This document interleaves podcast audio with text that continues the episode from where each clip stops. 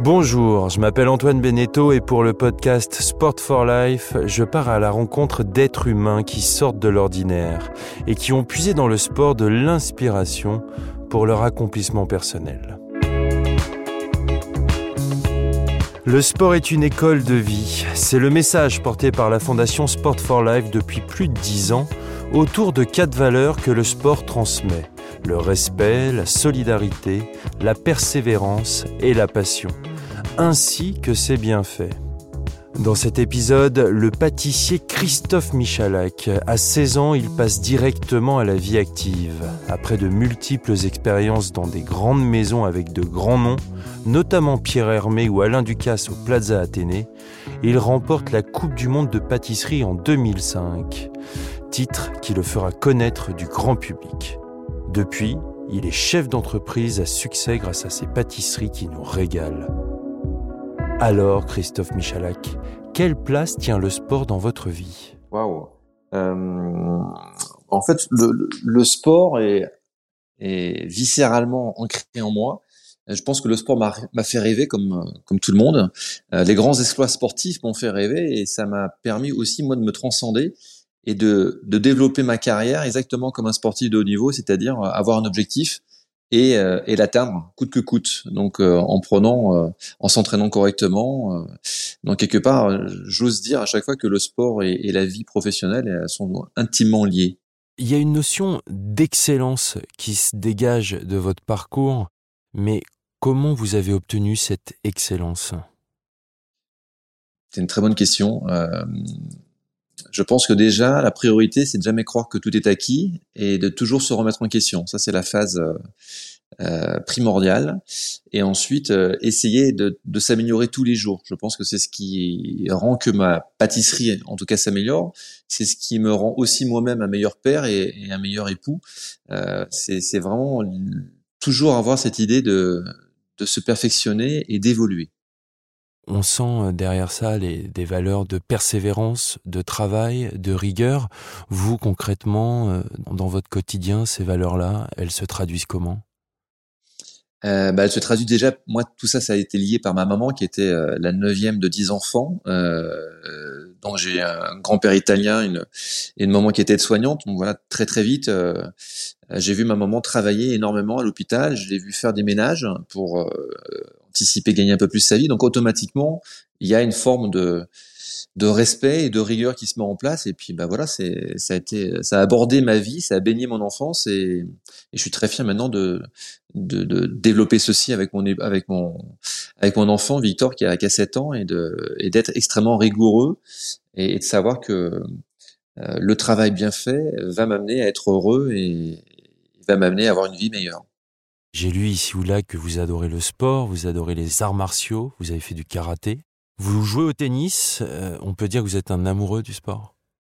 Mais grave. Eh ben oui, oui, oui. Eh ben, hormis l'amour, euh, le sport, c'est ce qui, c'est, c'est, ce qui nous provoque le plus d'émotions, c'est lorsqu'on est fan d'une équipe. Euh, d'ailleurs, moi, je suis très, euh, j'ai pris du temps pour connaître et savoir qui je suis, mais je, j'étais très émotif. Et moi, mon, mon héros de tous les jours, c'était Agassi à l'époque. Et j'ai décidé d'arrêter de regarder les matchs Agassi Sampras parce qu'il se prenait une tôle à 80% du temps, et ça me, ça me désolait. Donc, j'ai, voilà, j'ai arrêté parce que il a fallu que je je me préserve. Hein, c'était trop d'émotions pour moi. Et puis je suis revenu beaucoup plus tard. Euh, maintenant, je suis fan de Joko, donc euh, rien à voir. Même si je suis fan de, de, Nadal et de Federer et de tous les grands joueurs en général, mais euh, ouais, le sport, euh, le sport m'émeut. Et je trouve que c'est fabuleux, ces sportifs de haut niveau qui arrivent à, à, se transcender à ce point et à durer surtout. Voilà, je trouve que c'est c'est fabuleux et c'est un modèle pour nous tous. Vous avez fait des, des, arts martiaux. Quelle valeur ça vous a transmis les arts martiaux? J'étais un grand fan de, de Bruce Lee, de Jean-Claude Van Damme quand j'avais 13-14 euh, ans. Et euh, alors j'ai appris déjà tout seul euh, sur des, des, magazines comment manier une chaco, comment euh, euh, voilà m'entraîner, faire du karaté. Puis ensuite, bah, je me suis inscrit judo, karaté, kickboxing, et j'ai adoré, j'ai adoré ça. Mais c'était dans tous les combats que j'ai pu faire, euh, et c'est ça qui est important de savoir, c'est c'est pas un combat contre l'autre en fait. Euh, ce qui est important, c'était un combat contre moi-même. C'était que moi personnellement, il fallait que je me transcende, il fallait que c'était une, j'avais des choses à me prouver moi-même. Donc à chaque fois, je fais, même quand je suis sur un terrain de tennis, je suis pas là pour combattre le, le mec en face et, et, lui faire mal. Je, je suis là pour moi, euh, mais élever mon niveau et, et faire en sorte, euh, ben voilà que que je gagne, bien évidemment, mais que c'est mon combat personnel. On sent beaucoup de passion dans tout ce que vous entreprenez. Euh, oui, mais tu sais, sans la passion, il y a rien. Si tu n'as pas la passion de, de, de, avec ton amoureuse, avec, euh, avec ton épouse, avec ton enfant, euh, avec les gens avec qui tu travailles, et si tu n'as pas la passion du métier, moi, je, tout le monde me prend pour un, pour un fou dans, justement dans, dans j'ai mes potes artisans pâtissiers parce que je goûte tout ce qui se passe euh, partout en France, à Paris, en Europe, dans le monde. Je regarde, je goûte, je, euh, c'est ce que j'appelle du benchmarking. C'est toujours pour savoir qu'est-ce qui se passe et dès que je vois un produit qui est, qui est mieux fait que, que chez nous, euh, je peux t'assurer que je dors pas de la nuit, je me remets en question tout de suite, tout de suite, tout de suite. Et, c'est cette forme de, cette façon de se remettre en question et de travailler euh, et, et d'être. Euh, alors il y a, y, a, y a, le besogneux hein, qui parle, mais il y a aussi après sur le talent. Je pense que c'est inné, mais le, le, talent, une fois que tu l'as, il faut le travailler. C'est pas, c'est pas naturel. Hein. Si tu, si tu bosses pas, ça, tu, tu, tu peux pas atteindre les sommets. Donc c'est cette rigueur. Euh, avec un peu de talent et beaucoup de persévérance euh, qui font que tout ça lié avec la passion, eh bien, eh bien on, arrive à durer. Et souvent, on dit qu'une carrière, c'est un vrai marathon et c'est extrêmement vrai. Jacques Brel disait le talent, c'est avoir envie. C'est ça un peu Ah, c'est pas faux. Ouais, ouais. je peux, ça, des trucs comme ça, je peux, je peux t'en mettre. Il y a une phrase de, de Rocky Balboa dans le Rocky 6 exactement. Je me rappelle à l'époque, j'avais fait un arrêt un arrêt sur image et j'avais euh, retranscrit euh, cette, cette phrase qui était fabuleuse et qui veut tout dire. Et en fait, c'est c'est Stallone qui parle à son fils et qui lui dit euh, T'as beau, alors j'espère ne pas dire de conneries, hein, parce que je, il faut que je retranscrise la, la phrase exacte, mais il disait ce qui est important, c'est pas c'est pas de donner des coups dans la vie, c'est de savoir les recevoir et savoir se relever à chaque fois. Et, ça veut tout dire en fait on sent euh, un petit rapport à la compétition, c'est-à-dire la compétition avec soi-même et avec les autres. Nous, on vous a connu du, grand public euh, en 2005, euh, quand vous avez remporté la Coupe du Monde de pâtisserie. C'était il y a 16 ans déjà. Quel souvenir vous gardez de cette époque? Ce qui était génial, c'est que dans la façon dont j'ai préparé ce concours, ce concours m'a pris à peu près une année de préparation. Donc j'étais le capitaine de l'équipe de France, on était trois. On a fait à peu près dix. Donc le, le concours, en fait, c'est en 10 heures et en 10 heures, tu as plein de choses à préparer, à, à déguster. Et puis c'est voilà, c'est la meilleure note qui sort et, et, tu as 20 pays en compétition. Donc moi j'ai euh, j'étais très malin en fait euh, sur sur, sur, sur, sur cette compétition. J'ai tout analysé comme un comme un Redman qui, euh, qui a épluché euh, tous les détails. Voilà, j'ai tout analysé euh, et j'ai fait reconstruire le, fameux petit laboratoire de 9 mètres carrés qu'on avait, parce que tous les concurrents avaient ce même laboratoire. J'ai été dans une école, j'ai j'ai paramétré, enfin voilà, j'ai recréé en fait ce, ce lieu et euh, on s'est entraîné, on a refait euh, le concours en lui-même, on l'a refait dix fois. Donc imagine ce concours, il, il dure dix heures. Hein. En dix heures de temps, donc ça veut dire qu'on venait le samedi pendant le jour de congé, on préparait tout le samedi, le dimanche on faisait la compétition euh, et euh, bah, le dimanche dans la nuit on nettoyait tout et le lundi matin je revenais sur Paris pour pour retravailler.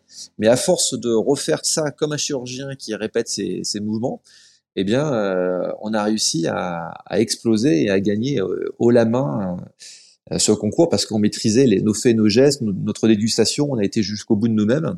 Et, et, je pense que rien n'est rien n'est lié au, hasard. C'est du travail, du travail, de la détermination. Et juste avant d'arriver sur le stand où, euh, on donne le top départ et, et la compétition commence, je voulais moi-même accéder au, au summum de, de la marche. Personne n'aurait pu me faire changer d'avis. J'ai lu aussi que et on l'entend quand vous avez recréé ce laboratoire, quand vous avez travaillé des heures et des heures, que vous vous disiez que vous entraîniez comme un sportif de haut niveau. C'est vraiment ça, votre quotidien? C'est un quotidien de sportif de haut niveau? Ouais. Alors, il aurait fallu. Euh, J'ai lu beaucoup de bibles de, de management euh, j'étais môme. Euh, et donc il y a un truc que j'aime beaucoup, qui est un truc classique, hein, qui s'appelle le Manager Minute. Hein, ça se lit en une heure. Et, et, et l'histoire, elle est, elle est super. Euh, et c'est ce que je dis à tout le monde. Je dis en fait, au lieu de m'interviewer moi, il faut interviewer les, les, gens qui bossent avec moi. Et là, je prends, j'ai en tête euh, mon chef pâtissier qui est incroyable.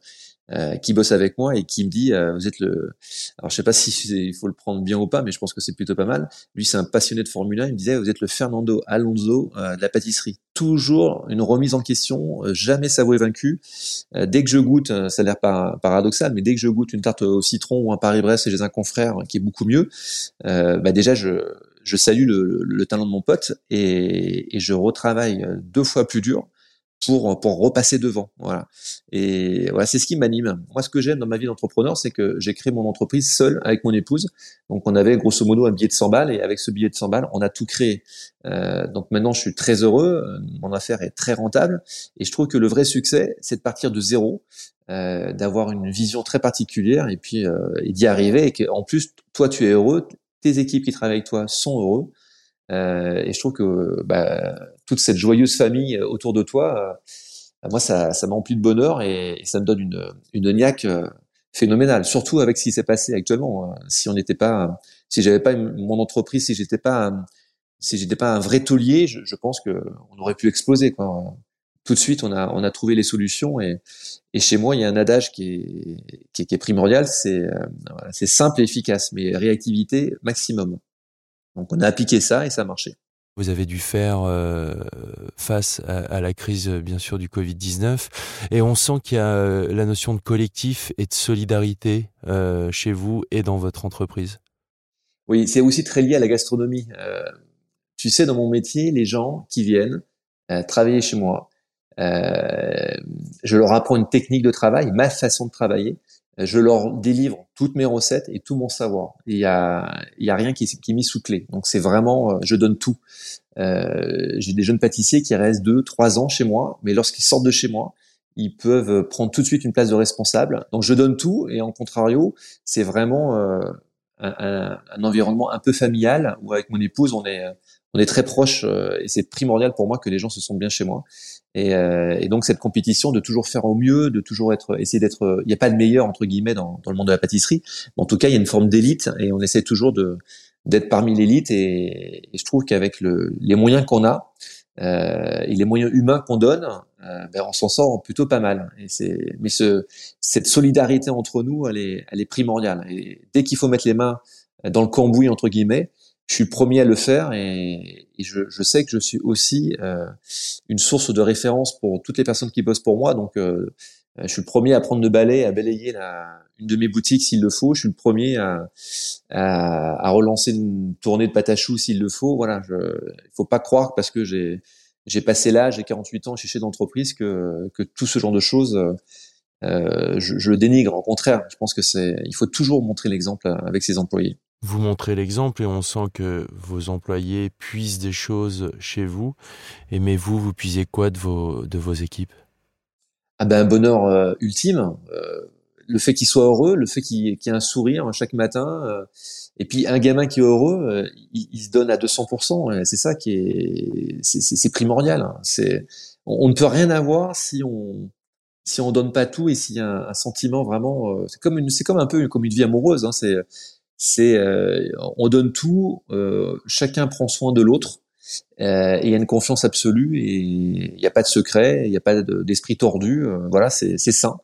Et, de toute façon, les gens qui sont pas sains, en général, on les détecte et, et on, voilà, on, on, travaille plus ensemble en général. Mais dès qu'il y a une team qui a le, je dis toujours que quand tu arrives avec le sourire le matin, c'est contagieux et tout le monde garde la patate et, et c'est un bonheur de, de tous les jours.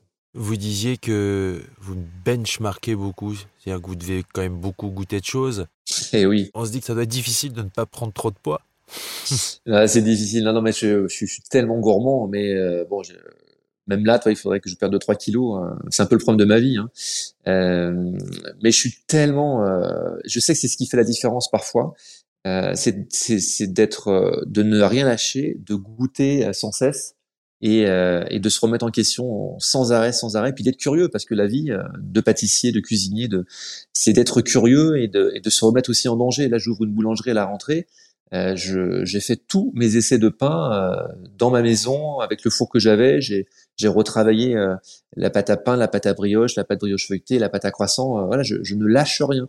et c'est en, en, faisant tous ces essais, en, en, en acceptant de faire des erreurs, bah, que tout doucement on commence à maîtriser la matière et puis après on a tellement fait d'essais que dès qu'il se passe quoi que ce soit, on sait comment rebondir et, que ça soit dans le sport, dans l'entreprise, c'est quelque chose qu'on doit maîtriser absolument. Quoi, c'est ne pas avoir peur de faire une erreur. Une seule erreur, c'est humain. Si on en fait deux, c'est que c'est que c'est nous le problème. Donc attention. Et donc j'imagine aussi que le sport aide à tenir la ligne. Ah, ça c'est primordial. Ouais, c'est primordial. Bah d'ailleurs, même avant de passer, même avant de jouer au tennis, je me prends en général, je me prends un petit encas, un petit 4 heures, euh, bien comme il faut. Et quand je suis sur le terrain, je pense que je suis dopé en sucre. Euh, je suis là, je suis Nadal x10 quoi. Mais euh, mais j'ai pas le même résultat que que Rafa. Donc voilà, c'est ça qui est qui est qui est un peu qui, qui est un peu des alarmant en règle générale. Mais alors après, euh, je mange beaucoup, je suis très gourmand, mais je mange que des bonnes choses. Et c'est primordial pour moi de bien manger et de manger équilibré entre guillemets. Donc euh, quand, lorsque je mange des gâteaux, j'essaie de les de les manger au, niveau du goûter. Tous mes essais, je les goûte euh, à peu près vers 16 heures. Et puis si j'ai mangé beaucoup beaucoup de gâteaux à 16 heures, eh ben j'essaie de pas dîner ou en tout cas j'essaie de j'essaie d'équilibrer mon corps parce que c'est important. Ce que je mange va alimenter ma, ma machine de combat et, et je peux plus faire n'importe quoi. Vous êtes père et euh, je me disais, est-ce que vous poussez vos enfants à faire du sport? Je veux surtout pas le, le pousser parce qu'il faut que ça soit, faut que ça soit un plaisir euh, pour lui, hein, tout simplement. C'est comme, euh, c'est très difficile hein, l'éducation des enfants. Tu ne peux pas les pousser à faire quelque chose. C'est du moment où, ils vont développer une passion, ils vont se jeter corps et âme perdu, et, et après ça va, ça va découdre. Donc, mais si je suis sincère, moi j'ai développé mon côté sportif et est arrivé beaucoup plus tard dans, dans ma vie. Euh, donc je me dis que, alors j'ai fait beaucoup de sport étant enfant, mais j'ai vraiment euh, eu besoin de faire beaucoup de sport pour me sentir bien dans ma vie euh, autour de 30-35 ans. Donc voilà, je vais pas le pousser, c'est c'est à lui de de sentir et de et de découvrir son corps. On sent une très grande motivation en vous. On sent que vous avez une, une immense passion chez les, chez les grands sportifs, chez les champions, parfois on peut sentir ça aussi. Et parfois ils puisent cette motivation, cette passion dans, dans une faille, dans une, dans une rage spéciale. Est-ce que vous, vous savez euh, où elle se situe, cette source de motivation supplémentaire? Ouais, absolument. Écoute, euh, moi j'ai une enfance difficile avec un, père que j'ai connu très tard et qui était très violent. Donc, euh, si tu veux, j'ai voilà, j'ai mon petit monde de Zola, euh, mhm. mais je me suis pas endormi dessus, c'est-à-dire que je me suis pas plaint. Euh, moi, j'ai décidé de créer ma propre vie, de, de prendre une ardoise, une craie et d'écrire ce que je voulais faire, et, et voilà, j'ai avancé. Et je pense que c'est, alors, c'est totalement euh, guéri hein, cette histoire, mais euh, ce qui, ce qui m'importe moi, déjà, je déteste les gens qui arrêtent pas de pleurer ou se plaindre. Euh, à un moment donné, si t'as pas de problème physique ou mentaux, t'as, déjà t'es chanceux, t'es le mec le plus chanceux du monde, donc euh, il suffit d'avancer, de mettre un pied devant l'autre et t'avances et, et basta. Et moi, je sais que ça m'a donné une force. Euh, déjà, je voulais être un super héros parce que je voulais protéger ma maman. Mhm. Après, je voulais qu'elle soit fière de moi, donc c'est pour ça que je me suis autant investi. Euh, puis surtout, j'ai eu la chance de trouver un métier qui me passionnait. Donc, j'ai pas l'impression de travailler un seul jour de ma vie. Moi, c'est tout est facile.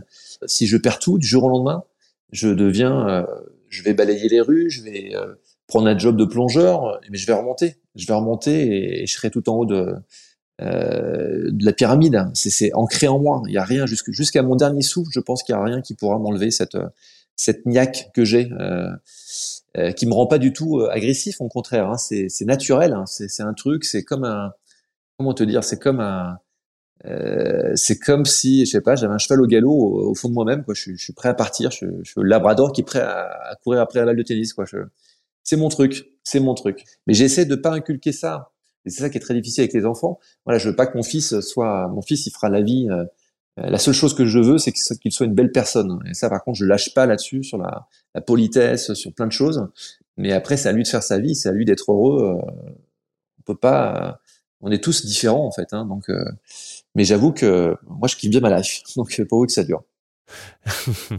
oui, vous n'allez pas pousser votre enfant à se plonger dans une passion comme vous, vous l'avez fait. Non, c'est à lui de choisir. Alors, avec sa mère, on est tout à fait d'accord. Il fera ce qu'il veut. Par contre, il a intérêt de faire bien. C'est la seule chose. Euh, euh, tu choisis ce que tu veux, mec, mais euh, t'as intérêt de te faire mal, quoi. Parce que parce que c'est important. Euh, c'est important. Ce qui est important, c'est le chemin que tu vas entreprendre, le chemin que tu vas prendre pour arriver euh, à l'aboutissement entre guillemets de, tes rêves. J'ai lu aussi que, que vous faites des choses, les choses avec éthique. Par exemple, travaillez dans, dans le milieu de la, la, nourriture et donc des ingrédients, des aliments, et euh, vous essayez de ne pas gaspiller, vous redistribuez vos invendus. En quoi cette solidarité est importante pour vous? Ah, c'est, écoute, c'est, c'est un bonheur d'être interviewé par toi parce que tu poses toujours des bonnes questions. Euh, bon, déjà, on est dans un pays fabuleux. Moi qui ai beaucoup voyagé et qui ai vécu euh, un peu partout dans le monde, euh, tout le monde se plaint. En France, il n'y a plus de jus d'orange à la cantine, on fait une grève. Tu vois, à un moment donné, c'est tout et n'importe quoi. Euh, tout le monde pleure, tout le monde va. Donc, à un moment donné, il faut faire table rase un petit peu. Et, euh, et puis c'est naturel, quoi. Tu vois, souvent, en fait, il y avait une loi il y a quelques années où, qui nous empêchait enfin, qui nous empêchait pas forcément, mais si tu redistribuais tes invendus et que quelqu'un euh, mangeait ton gâteau et tombait malade, il pouvait se retourner contre toi et te, et te faire un procès. Et cette loi, en fait, il y a un peu plus de cinq ans, a, a disparu et dès qu'elle a, été abolie et dès que ça a été le cas, je me suis lancé euh, à la recherche en tout cas d'une entreprise. Et donc il y a une entreprise qui s'appelle Linky L-I-N-K-E-E e, qui euh, vient chez nous euh, prendre nos invendus et qui les redistribue aux gens qui en ont besoin donc souvent à la soupe populaire ou ailleurs. Euh, moi déjà je, je, je, donne quand je peux j'essaie de donner aux gens qui sont autour c'est-à-dire enfin quand je, quand dis les gens autour aux pompiers à la police aux soignants. J'essaye toujours voilà pour moi c'est c'est des gens prioritaires. Et puis après on on donne tout, tout le reste euh, à la soupe populaire ou ailleurs. Euh, et je trouve que c'est important, c'est super important. Quoi. On ne peut plus, euh, on peut plus mourir de faim euh, dans des villes comme Paris. On peut plus mal manger. Enfin, c'est civique. Quoi. À un moment donné, il faut qu'on se prenne tous un peu par la main et qu'on cède. Pendant le confinement, avec mon épouse, on, on a été bloqué à la maison comme tout le monde. On a fait un, j'ai fait des recettes tous les jours. On a fait des photos. On a édité un livre et, toutes les royalties et tous les bénéfices de ce livre ont été directement euh, distribués aux hôpitaux de Paris. Bah, moi, je suis très très heureux de faire ça. Quoi. Je trouve que c'est, on devrait tous participer un petit peu au lieu de pleurer, au lieu de, toujours taper sur la même tête euh, à droite à gauche. Euh, si on se prend tous par la main, à un moment donné, on peut faire des belles choses. Voilà, ça ça, ça me tient beaucoup à cœur tout ça. Pour finir, euh, de, façon plus générale, en quoi, euh, pour vous, le sport est une école de vie? Ah, c'est fabuleux. Le sport, déjà, c'est une discipline. C'est le respect euh, du professeur, pour moi. je prends, un jeune de tennis qui, commence le tennis ou la boxe ou quoi que ce soit. C'est le respect déjà de l'entraîneur. après, je sais plus où est-ce que j'ai vu ça. Euh, il y a 100 ans, quand on se brossait les dents, on disait qu'on était barjot, euh, il fallait pas se brosser les dents. Enfin, c'était très marginal de se brosser les dents. Euh, ensuite, lorsqu'on faisait du sport, on disait oh là là, mais c'est très marginal de faire une heure de sport tous les jours et tout, c'est pas bien. Et finalement, euh, se brosser les dents, c'est naturel et c'est nécessaire. Et faire du sport, c'est naturel et nécessaire euh, pour notre corps. Euh, donc, pour moi, le sport est une école de vie à part entière, de la discipline, du respect, et puis surtout euh, se faire du bien, hein, parce que on dit sport, mais c'est surtout du, du bien-être, enfin du bien-être et, je pense qu'au fond de moi-même, et je pense que mon fils est exactement pareil, on est joueur. Moi, j'ai besoin de jouer. J'aime jouer. J'ai 38 ans, mais euh, non, j'ai 48 ans, purée. Et puis plus 38. J'ai 48 ans, mais j'aime jouer. Voilà. Euh, j'aime jouer au volleyball, j'aime jouer au tennis, j'aime jouer. Euh, je suis un joueur. Voilà. Et pas forcément pour gagner et mettre la pâtée. Hein, au contraire, juste euh, voilà ce côté, euh, ça, me, ça, me, ça me fait du bien, tout simplement. Et je pense que le sport est, est vraiment nécessaire. C'est une hygiène de vie. C'est euh, pour rien au monde, j'arrêterai de faire du sport. Moi, ce que j'aime bien, euh, peu importe le terrain de sport sur lequel on se retrouve et dans notre monde où on est, euh, voilà, euh, rempli d'apparat et d'apparence et tout ça, dès qu'on met un short, un t-shirt et peu importe la balle, la raquette qu'on utilise, il y a une certaine égalité entre les personnes qui jouent ensemble. C'est pas faux. C'est pas faux. Alors ça dépend avec qui tu joues quand même, hein. mais euh, mais c'est pas faux. Non mais je trouve je trouve ça fabuleux hein. le sport. Hein. Pour en parler pendant des heures et des heures. Hein, mais, euh, et tout tout sport confondu parce que on a tous un talent quelque part. Dans, dans, la, dans, la, dans, le travail, on a tous un talent. Il faut le trouver. Euh, et dans le sport, même si tu es une quiche un peu partout, il y a un truc où tu vas euh, euh où euh, tu es un peu meilleur que les autres. Voilà, et il faut le trouver. Il faut se faire plaisir. Et toi, moi, je, je, me suis mis très tard au tennis. Hein, euh, à jouer vraiment au tennis, ça fait à peu près 6-7 ans là, je joue vraiment euh, sérieusement entre guillemets et euh, j'espère que mon corps va tenir jusqu'à jusqu'au plus, plus longtemps possible parce que c'est c'est une jouissance de jouer, de, de, jouer au tennis pour moi. C'est un vrai plaisir. Même si je dois me lever à 5 heures du mat, si il fait 10 degrés sur le terrain, je suis content. Donc c'est fou quand même de trouver euh, une passion pareille, c'est génial. C'est pas mal de finir avec le bonheur et la passion de Christophe Michalak. Merci beaucoup Christophe. Ah, Antoine, tu sais qu'on aurait pu tenir 10 heures de plus. Hein. Euh, tu es un intervieweur euh, fabuleux et, j'aime beaucoup ce que tu fais. Donc c'est moi qui te félicite. C'est adorable, merci beaucoup et merci beaucoup pour la fondation Sport for Life. Et puis à très bientôt sur un terrain de tennis ou de sport. Grave, et je viens avec un flanc. à bientôt. À bientôt. Un grand merci à Christophe Michalak de nous avoir partagé son parcours de vie hors norme, jalonné de passion, de travail et de générosité. Merci à Pascal Harib et Alexandre Hart de la fondation Sport for Life. Merci au groupe Temple pour la musique. Si ce moment vous a plu, n'hésitez pas à le relayer. Vous pouvez retrouver la fondation Sport for Life sur ses réseaux sociaux et sur www.sport-for-life.ch. À très vite pour un prochain épisode. Vive le sport et vive la vie.